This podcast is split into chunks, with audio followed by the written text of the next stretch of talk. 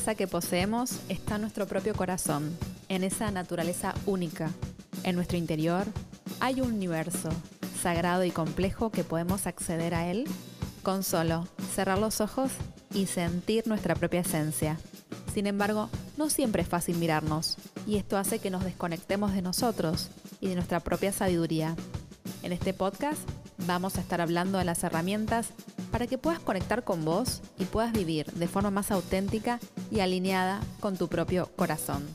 Mi nombre es Marina Fianucci, soy psicóloga y me dedico a la práctica clínica de pacientes con una visión holística e integral. Acompáñame en esto, que es verdadera esencia. Te doy la bienvenida. Hoy vamos a estar hablando acerca de los enojos. En este cuarto episodio vamos a estar hablando acerca de los enojos, del poder de los enojos, de un concepto que a mí me encanta que es aprender a responder y no reaccionar. Vamos a estar hablando temas de psicología, obviamente, porque soy psicóloga y nobleza obliga, pero quiero presentarte a una serie de mm, escritos y una serie de ejercicios mentales para que vos puedas hacer para tramitar ese enojo. Y te voy a estar dando unos tips Así que te invito a que te quedes escuchando, que este episodio comienza así. Al ser humano nos pueden quitar todo, todo, absolutamente todo, menos la capacidad para elegir cómo afrontamos determinada situación. Esta es una frase que amo, que es nada más y nada menos que de Víctor Frank. Te quiero contar un poquito acerca de Víctor Frank. Eh, Víctor Frank em, fue un neurólogo, psiquiatra, filósofo también, austríaco, fundador de la logoterapia y del análisis existencial, que él sobrevivió nada más y nada menos que desde 1942 hasta 1945 en varios campos de concentración. Y a partir de esa experiencia escribió el libro del bestseller El hombre en búsqueda de sentido. me encanta Víctor Frank. Vamos a seguir hablando de él seguramente más episodios, sobre todo cuando trabajemos el episodio acerca de resiliencia, que ya igualmente te doy una pista. La resiliencia es la capacidad que tenemos todos los seres humanos de atravesar situaciones dolorosas y de alguna manera salir fortalecidos de ellas.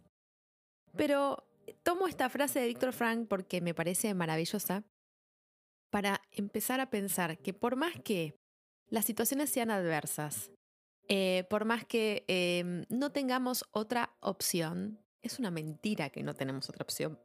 Siempre tenemos opción, siempre podemos aprender y decidir cómo queremos responder frente a determinada situación. Vos sabés que el enojo el enojo está íntimamente conectado. Primero, el enojo es una emoción eh, que la tenemos todos los seres humanos y que es algo totalmente natural, es parte de nuestra subjetividad, por así decirlo. Está bien enojarse, está muy bien enojarse, no está mal. De hecho, es algo que casi uno no piensa, uy, me estoy enojando. Ya se enojó. O sea, uno cuando sucede algo, en lo personal a mí me enoja muchísimo las injusticias si bien nunca, absolutamente nunca tuve problemas eh, de manejo del enojo, ni de ira, ni de pequeña, ni ahora de grande. Y yo predico lo que digo, o sea, eh, cuando trabajo con mis pacientes estos temas, realmente lo hago desde un lugar eh, donde lo que digo no es un como si, es realmente así. De hecho, ellos piensan que nunca me enojo. y en realidad soy un ser humano. Obviamente que me enojo. Me enoja muchísimo, muchísimo las injusticias. Y frente al enojo, vieron que uno va de 0 a 100. Hay momentos donde uno va de 0 a 100 y querés, entre comillas, entre comillas, no sé, hacer algo con ese enojo, matar a alguien. No digan esto, no lo hagan en sus casas, no maten a nadie. Pero bueno, acá en Buenos Aires decimos mucho esta expresión, ¿no? Quiero matar a alguien. ¿Viste? Cuando uno está muy, muy, muy enojado.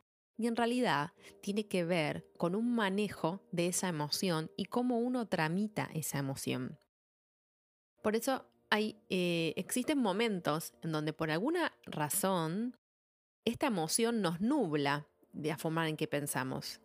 Eh, esta emoción nos nubla la razón. Y cuando esto sucede, cometemos actos o decimos cosas que pueden llegar a herir a nuestros seres queridos y a nosotros mismos. Literalmente, hacemos cosas sin pensar. Generalmente son reacciones exageradas y sin medir verdaderamente las consecuencias de nuestros actos. Porque vos sabes que las palabras son nuestra fuente inagotable de magia, tanto de abrir heridas como de sanarlas, tanto de abrir caminos como de cerrarlos. Entonces, cuando uno en una discusión, porque está enojado o enojada, dice algo sin pensar, sin tramitarlo sin siquiera, puede llegar a herir al otro y esa es una cicatriz que queda grabada en el inconsciente de la otra persona y queda en la otra persona. Y después es muy difícil trabajar con eso. Hay que ponerle mucha miel a esa cicatriz, en términos simbólicos, claramente. Me encanta, hay una frase de Aristóteles que me fascina que dice, enojarse con la persona correcta en el momento exacto, con la dosis justa, es, sin lugar a dudas, todo un arte. ¿Qué quiere decir? Enojarse con la persona correcta en el momento exacto y con la dosis justa es re difícil. Dice, es todo un arte en el sentido de, es re difícil hacerlo. ¿Por qué? Porque en realidad nunca te enojas con esa persona en particular.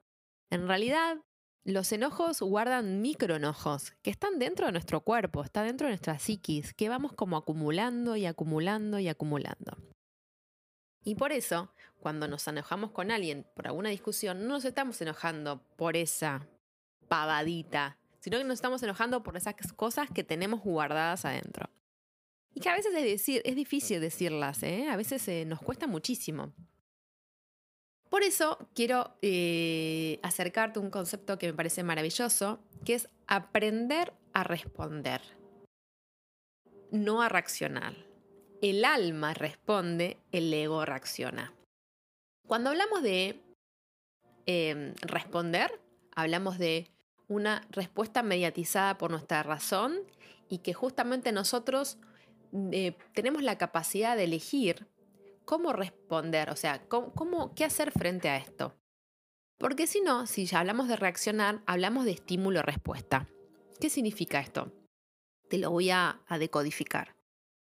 Para la psicología cognitiva se habla muchísimo acerca de estímulo-respuesta. Por ejemplo, un estímulo le corresponde distinta respuesta. Eso se ve mucho en el mundo animal. Si yo a un animal le doy de comer, voy a ver qué va a querer comer. En cambio, en el ser humano por los animales, no, no me voy a meter con los animalitos, pero digo, en el ser humano es mucho más complejo. A determinado estímulo no necesariamente le corresponde determinada respuesta. Y esa complejidad tiene que ver justamente con la complejidad del ser humano. Nosotros podemos decidir responder. Si alguien me agrede en la calle, en una, eh, una contienda, vamos a decir, una pelea callejera, yo puedo decir qué hacer. Puedo decirle, bueno, gracias, gracias por lo que me decís y seguir mi camino. Puedo empezar a gritarle y a responderle a esa persona con gritos. Puedo llamar a la policía. Puedo pedir ayuda. Puedo hacer un montón de cosas en realidad. Pero uno elige qué es lo que quiere hacer y de qué lugar lo quiere hacer. Yo creo que estamos en un momento, por la situación actual de confinamiento, pandemia, todo lo que ya sabemos, donde estamos en un momento donde estamos muy reactivos, o sea, que reaccionamos muy rápido y no mediatizamos, no hay un insight, que el insight es fundamental para nosotros. Y lo que yo te invito hoy es justamente a empezar a reprogramar el cerebro. El enfado es algo normal y natural. Generalmente nos enfadamos una y otra vez por las mismas cosas y a veces sentimos que no tenemos derecho a expresarlo. De modo que muchas veces nos lo tragamos. Entonces, ese enojo, a veces, no siempre, pero la gente que no puede expresar su enojo, eh, se empieza a instalar en determinada parte de nuestro cuerpo y se va a empezar a manifestar como enfermedad. Durante años y años amontonamos nuestro fastidio en ese lugar. Y para sanar hay que dejar salir esos verdaderos sentimientos si no podés expresárselo directamente a la persona que te provoca, empezá a decirlo con vos misma, ¿no? O con vos mismo. Estoy enojada, me molesta esto, lo puedo escribir, lo puedo bajar a un papel. Y yo creo que es muy importante el tema del insight. ¿Qué significa la palabra insight? Es poder pensarse dos minutos ¿Qué me está pasando? ¿Por qué me enojo siempre y siempre con la misma persona? ¿O por qué siempre me enoja esto? ¿Y qué sentimiento me provoca esto? El insight es lo que nosotros llamamos los psicólogos, perdón, nobleza obliga. Hola, soy psico, perdón que hablen estos términos, pero me encantan, que es el tema de la inteligencia intrapersonal. Este podcast habla muchísimo de la inteligencia intrapersonal e interpersonal. De hecho, este episodio en particular estamos trabajando lo que es la inteligencia intrapersonal. La inteligencia intrapersonal es aquella que nos conecta con nosotros mismos, con nosotras mismas, que nos permite conocernos de determinada manera para saber qué nos enoja. Yo, en lo personal, sé muy bien qué me enoja, qué determinadas cosas me enojan y qué otras cosas no me enojan. Y practico muchísimo, muchísimo la empatía. Eh, como todo ser humano, tengo mis luces y mis sombras y tengo mis defectos y mis virtudes, obviamente. Trato justamente de pulirlos, esos defectos. ¿Cómo? Haciéndolos conscientes, trayéndolos a la luz a través de esta inteligencia intrapersonal. Y la inteligencia interpersonal es la que justamente eh, nos hace saber cómo manejarnos en sociedad y nos hace tener lo que se llama habilidades sociales. Si yo, por ejemplo, yo vivo en una ciudad muy grande, vivo en la capital federal, en Buenos Aires, es una ciudad cosmopolita, muy grande, donde hay mucho tránsito. Y he tenido la suerte de visitar otras ciudades del mundo con mucho tránsito también. Y cuando generalmente hay mucho tránsito, la gente está alterada eh, por el semáforo, porque a uno se le quedó el auto o el carro, como dicen en otros lados, porque se eh, por un, porque se le rompió la batería, porque llega tarde, porque no encuentra lugar para estacionar. Y ahí se ve muchísimo el tema de la ira y el enojo. Obviamente que si una persona vive en el campo y no está con estos estímulos del ruido del auto, del smog, de la contaminación, de que llega tarde y tiene otro ritmo de vida, ese problema no lo va a tener. Pero sí va a tener otros porque las personas que viven en lugares más alejados de la capital o viven en, zonas de campo o más rurales también tienen problemas, obviamente, también se enojan. Pero digo, la inteligencia eh, esta interpersonal me permite darme cuenta que en determinadas circunstancias, como por ejemplo en un embotellamiento, los ánimos van a estar alterados. Y si yo me subo a esa montaña rusa de emociones y me sumo a esos ánimos alterados, me voy a alterar y voy a salir del eje. Y voy a poder, eh, voy a empezar a decir cosas que no quiero y me voy a pelear con quien tengo al lado, dentro del vehículo donde me encuentro, y me voy a terminar peleando con el que tengo del otro lado. Y se va haciendo como una ola enorme de enojos. Y eso es justamente lo que tenemos que evitar. Hay un proverbio chino que dice, ¿no? Eh, no dejes que ellos te arrastren a su tempestad. Vos tráelos hacia, tu propia paz. Y como te decía, ¿no? Eh, está muy bueno empezar a reprogramar el cerebro. Y como te decía, si uno empieza a mediatizar la respuesta, entre el estímulo de la ira y la respuesta, podemos crear una nueva vía en el cerebro. Es re loco lo que estoy diciendo, pero es tal cual no estamos reaccionando con nuestros antiguos hábitos y conductas condicionadas, sino que estamos creando una nueva forma de responder, una nueva forma de ser y actuar desde un lugar más tranquilo y amoroso. Y vos sabés que las neurociencias están confirmando claramente los efectos de la meditación y de la conciencia plena, que es algo que nos transforma desde adentro hacia afuera y tenemos la capacidad de rehacernos a nosotros mismos. Si no sabes meditar, eh, una vez piensa en meditación y piensa en saumerio, piensa en un pañuelo en la cabeza y una persona vestida de blanco o en el Himalaya como alguien muy alejado nuestro.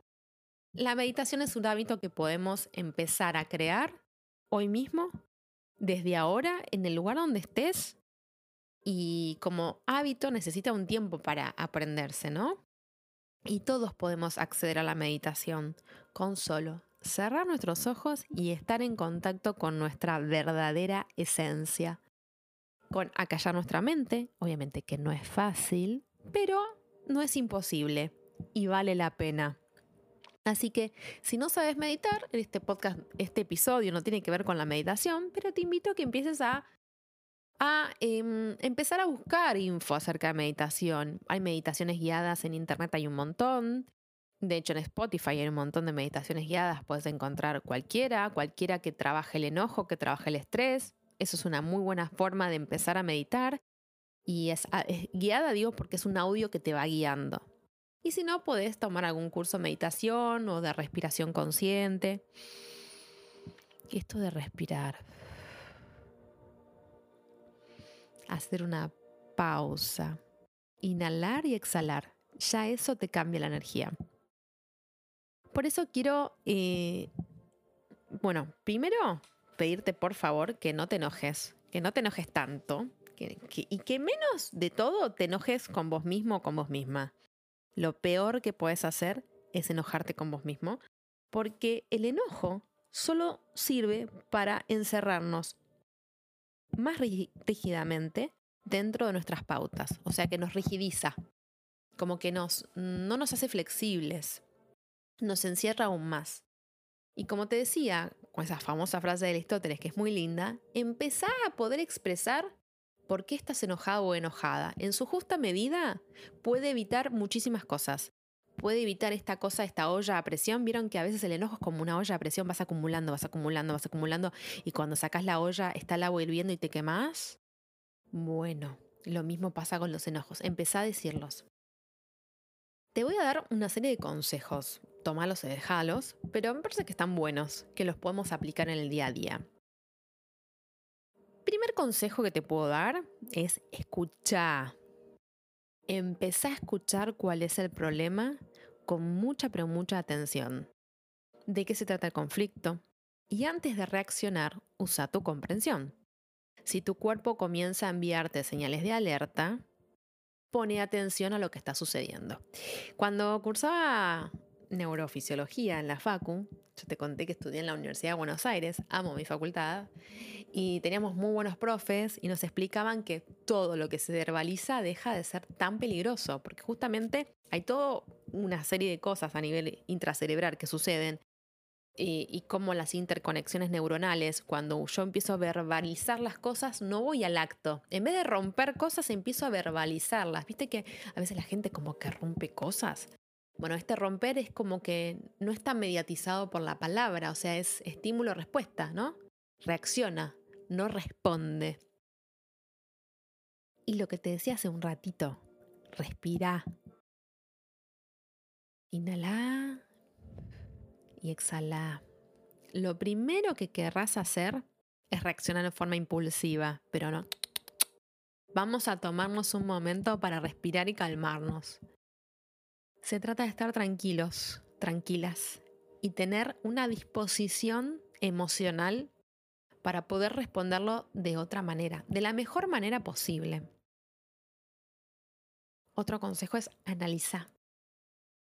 Con la mente y las emociones en calma, analiza ese problema. Observe cómo te afecta, qué posibilidades tenés, cómo puedes abordarlo. Identifica tus emociones. Trata de reflexionar sobre qué emociones estás viviendo. Eso que te decía antes, el insight, esto de la inteligencia intrarrelacional, intrapersonal, perdón, es esto, analiza. Resolve. Empezá a proponer soluciones, no te aferres a una idea y abrí tu mente y tu corazón a distintas posibilidades. Escucha las recomendaciones de los demás y trata de incorporar todas las posibilidades a la resolución.